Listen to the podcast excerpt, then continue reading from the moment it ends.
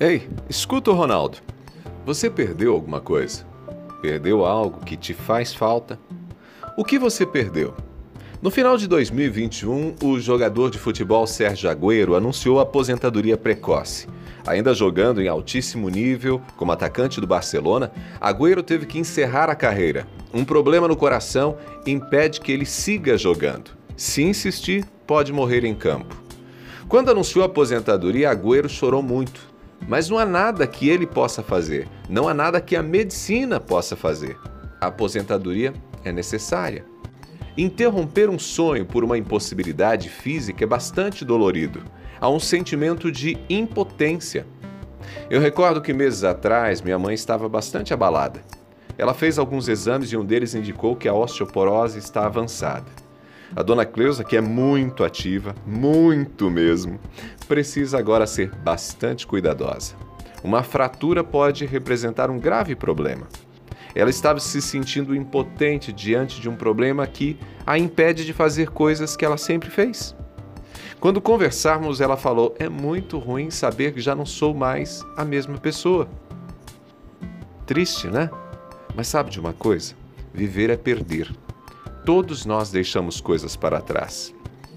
Talvez um acidente tirou a visão, a possibilidade de enxergar. Ou colocou numa cadeira de rodas. Talvez um divórcio em que o outro escolheu a separação mudou tudo que a pessoa tinha sonhado por uma vida inteira. Talvez uma gravidez não planejada mudou tudo na vida de alguém. Eu recordo, por exemplo, de uma jovem mulher muito bem sucedida, carreira em ascensão, que já tinha uma criança. Aí aconteceu uma gravidez, uma nova gravidez. Agora eram trigêmeos, benção demais! Mas pelo melhor para as crianças, a carreira ficou de lado. Tem outra jovem que eu conheço que teve também uma criança e essa criança nasceu com paralisia cerebral. Ela era concursada, tinha um excelente salário, mas pela criança não havia outra escolha. Ficar em casa com o filho era o certo a fazer. Eu poderia listar aqui uma série de outras situações, mas é possível que você aí tenha sua perda. Algo que você deixou de fazer por um acidente, uma impossibilidade ou uma escolha que alguém fez em seu lugar. Essas perdas frequentemente causam ressentimento e, por isso, podem fazer sofrer. Se você é alguém que perdeu algo e o que você perdeu te causa dor, só existe uma alternativa para seguir em frente. É preciso se reconciliar com o sonho perdido. Para ter uma boa vida é necessário se libertar do eu perdido. O eu perdido talvez era de uma mulher casada. Ser uma mulher casada te definia, era parte de sua identidade. O eu perdido talvez seja de um empresário, mas hoje tudo que resta seja alguém que vive de bicos de pequenos serviços mal remunerados. A perda de algo que parecia definir a própria identidade causa um enorme vazio existencial. Altera a imagem que a pessoa tinha de si mesma. E aceitar a possibilidade de um novo eu, de uma nova identidade, vai demandar um trabalho psicológico, mas esse trabalho pode despertar uma nova forma de compreender as coisas. A pesquisadora americana Sonja Lyubomirsky lembra que a vida nem sempre se processa do jeito que a gente quer. Algumas coisas vão ficar pelo caminho, porque não temos controle sobre tudo, nem mesmo sobre o que acontece com a nossa saúde. Como a pesquisadora afirma, às vezes a vida nos desafia, nos deixa atordoados, Porém, até mesmo os acontecimentos traumáticos, angustiantes, são de valor inestimável para o crescimento e desenvolvimento. Mas como conviver com a perda?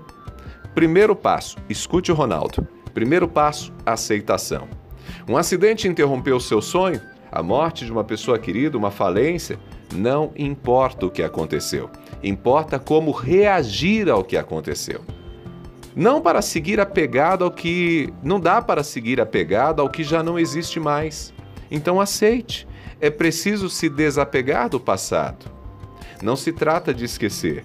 É importante, inclusive, remexer no passado em algum momento para admitir a perda, mas reconhecer que uma parte de nós ficou no passado, que não existe mais nada que possa ser feito. Trata-se de olhar para o passado não para ficar ruminando, se lamentando, mas para encerrar de vez um ciclo e começar outro. Segundo passo, Defina novas prioridades e vislumbre novos futuros. Uma nova história precisa ser escrita. É difícil? É. Mas é parte da vida. Perdas não acontecem só com você. Talvez o novo não seja tão glamuroso ou tão especial como aquilo que se perdeu. Mas isso não significa que a felicidade se tornou impossível. A felicidade sempre é possível, não existe apenas um jeito de viver. É preciso se livrar da fantasia criada de que a vida boa era aquela que você tinha.